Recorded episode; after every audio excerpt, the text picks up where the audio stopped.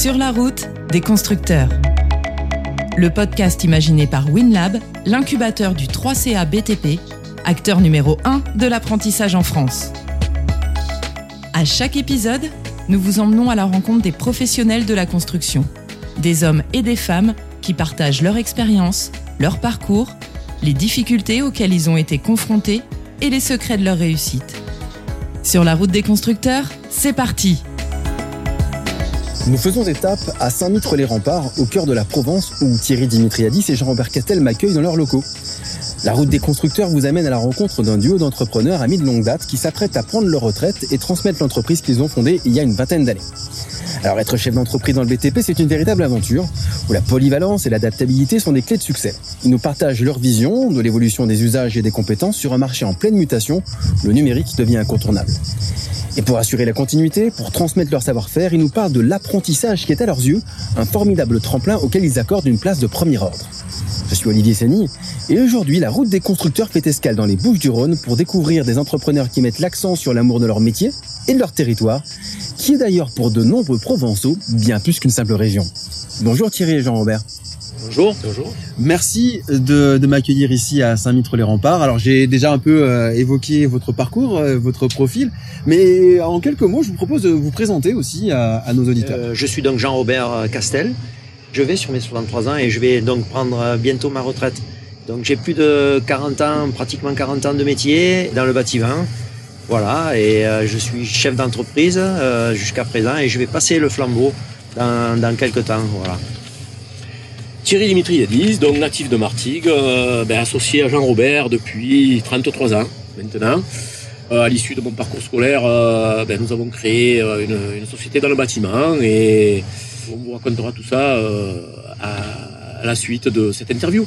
Thierry et Jean-Robert, j'ai envie de vous poser une question parce que je me suis rendu compte en échangeant avec vous qu'être entrepreneur dans le BTP, c'est finalement avoir finalement une espèce de double casquette parce que il faut à la fois être chef d'une entreprise et puis également, bah, c'est un peu chef de chantier lorsqu'on est dans une TPE. Est-ce que l'un ou l'autre peut justement me, me parler de ce, cette particularité?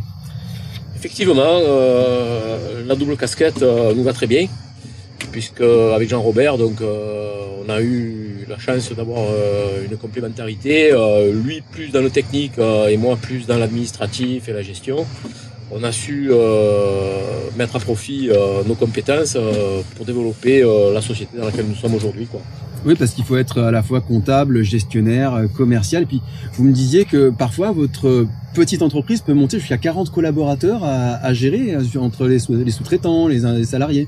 Alors, oui, effectivement, en fonction un petit peu des, des chantiers euh, auxquels euh, nous sommes nous sommes confrontés, nous sommes obligés effectivement de d'augmenter euh, notre capacité du personnel, notamment le personnel exécutant.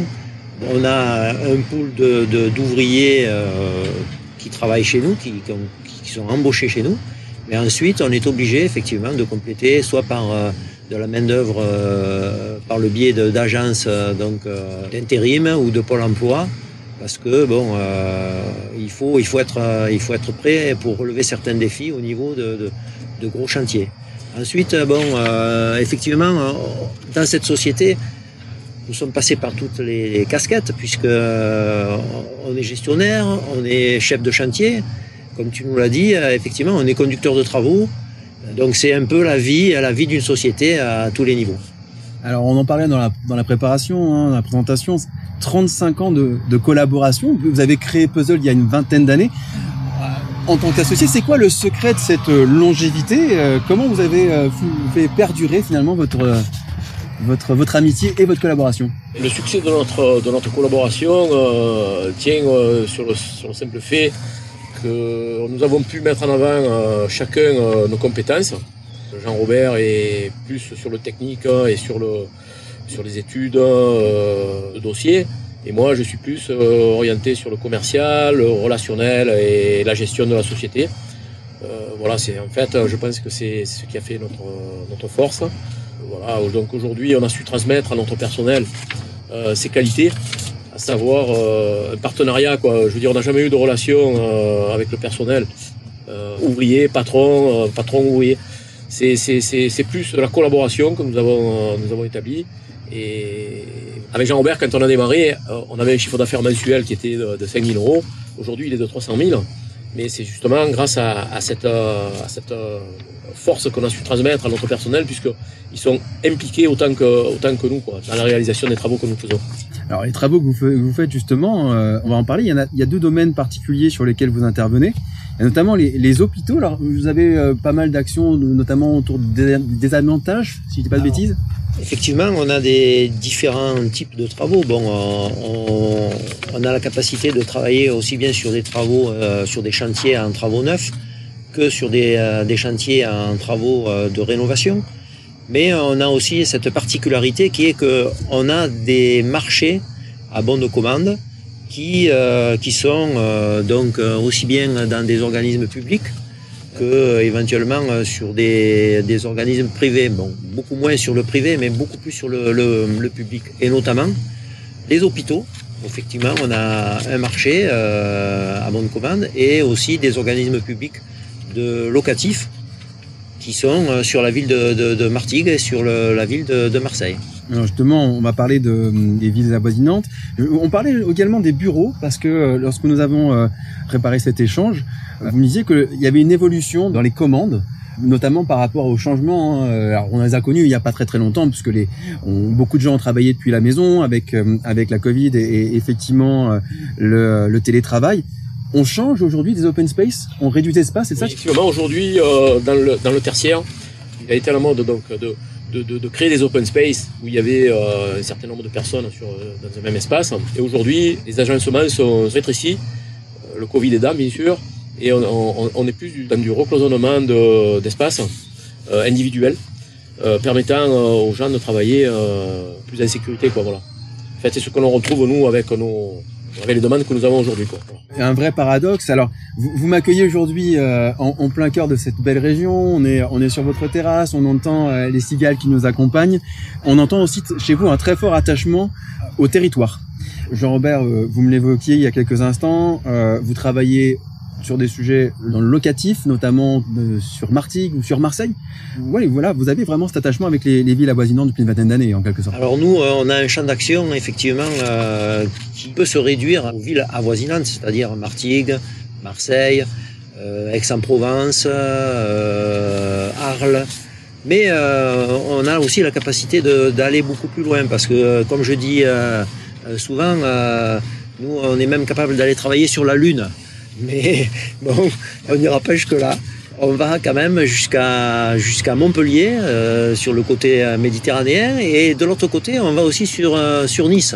J'ai aussi la sensation qu'au-delà de, de l'activité en, elle-même, vous avez une forte implication, même culturelle, hein, dans, dans, dans, les villes d'à côté.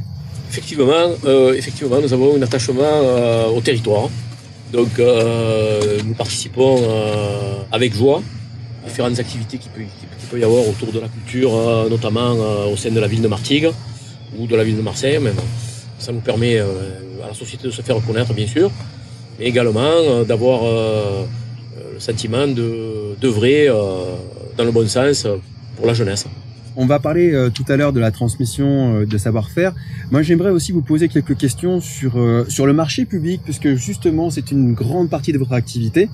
On le voit, l'attribution de, des marchés a pas mal évolué. Il y a une notion d'allotissement qui a aussi évolué pour pouvoir confier à une entreprise comme Puzzle qui fait du second œuvre, en fait, aujourd'hui, la totalité de ce lot de second œuvre.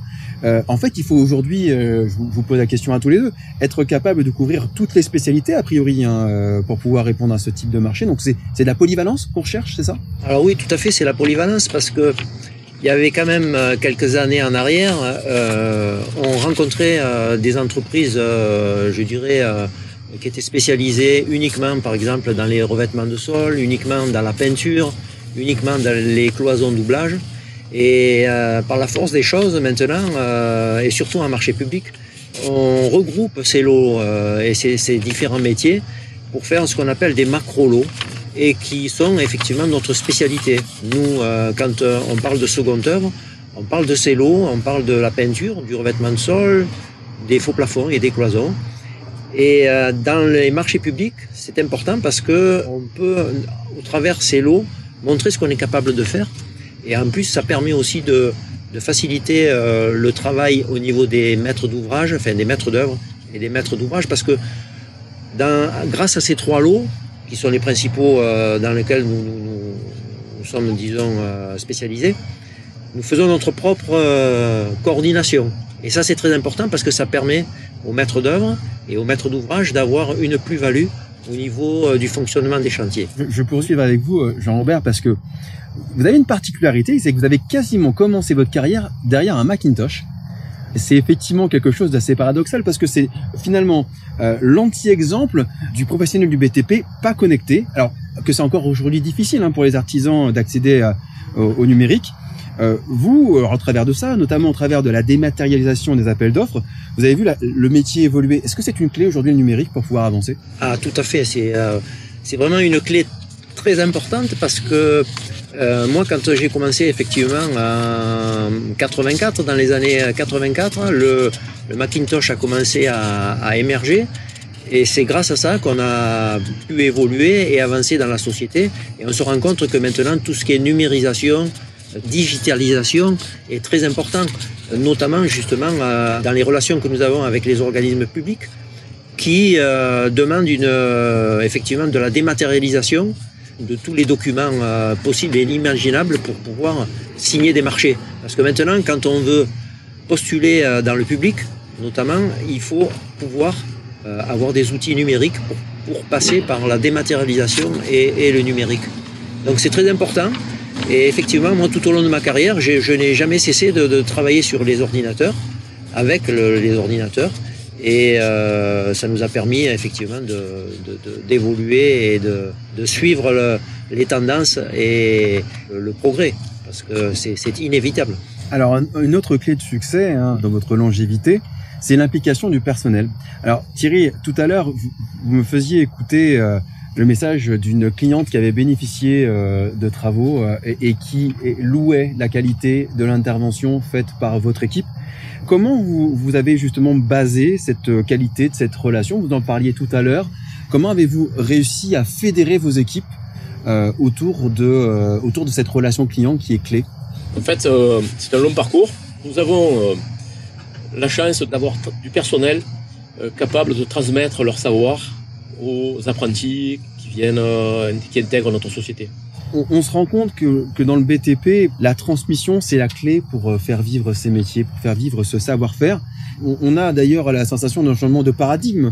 Euh, moi, j'ai envie de vous, vous, vous poser la question, Thierry. Qu'est-ce qui a changé? Je crois qu'avant, l'apprentissage n'était pas forcément euh, très apprécié. Oui, effectivement, euh, quand on a démarré avec Jean-Robert, quand euh, vous vouliez punir un élève, on lui, dit, on lui disait bah, tu vas faire apprenti. quoi. Voilà. Alors apprenti, ça voulait dire quoi? Ça voulait dire bah, tu vas balayer les chantiers, tu vas, tu vas porter les, sacs, tu vas, euh, voilà, tu vas faire le manœuvre. Quoi. Alors qu'aujourd'hui, la notion d'apprenti est tout à fait différente. Voilà, l'apprentissage, nous, on a eu l'occasion, puisqu'on en a pris des apprentis, et on en a formé au sein de la société euh, avec, no- avec notre personnel. Et euh, en fait, il s'agit là de, transmission, de savoir. Au même titre que qu'un élève en médecine va mettre 12 ans pour arriver à être chirurgien euh, dans le bâtiment, ben, il mettra moins de temps. Mais euh, s'il a des bons maîtres d'apprentissage, euh, il va pouvoir se retrouver, euh, cet apprenti-là va pouvoir se retrouver avec un métier au bout de, de 4-5 ans. euh, voilà, c'est quelqu'un qui aura, qui un savoir-faire. Oui, parce que vous avez effectivement des apprentis. Alors, je pense notamment à l'un d'entre eux euh, euh, qui a fini sa, une partie de sa formation cette année qui a même été euh, pas mal récompensé hein, pour son travail et qui va euh, sans doute euh, pouvoir prendre la suite. D'ailleurs, justement, avant justement de parler de sa suite à lui, moi j'ai envie de poser donc trois questions sur euh, sur les apprentis. Premièrement, leur rôle. On, on en a parlé sommairement, mais leur rôle lorsqu'ils arrivent au sein de Puzzle Construction, c'est pas de porter les sacs de, de ciment ou ou, ou- de, de les cafés sur les chantiers. Ils ont une vraie, un vrai métier à apprendre sur le terrain, c'est ça? Oui, tout à fait. De toute façon, un apprenti, euh, il faut bien savoir qu'il a, fait deux choses. hein. C'est-à-dire qu'il a quand même un apprentissage scolaire pendant euh, un certain temps. Et ensuite, il a un apprentissage dans la société. Et cet apprentissage dans la société, c'est effectivement lui faire découvrir comment fonctionne une société euh, au niveau des chantiers, au niveau de sa fonction en lui-même.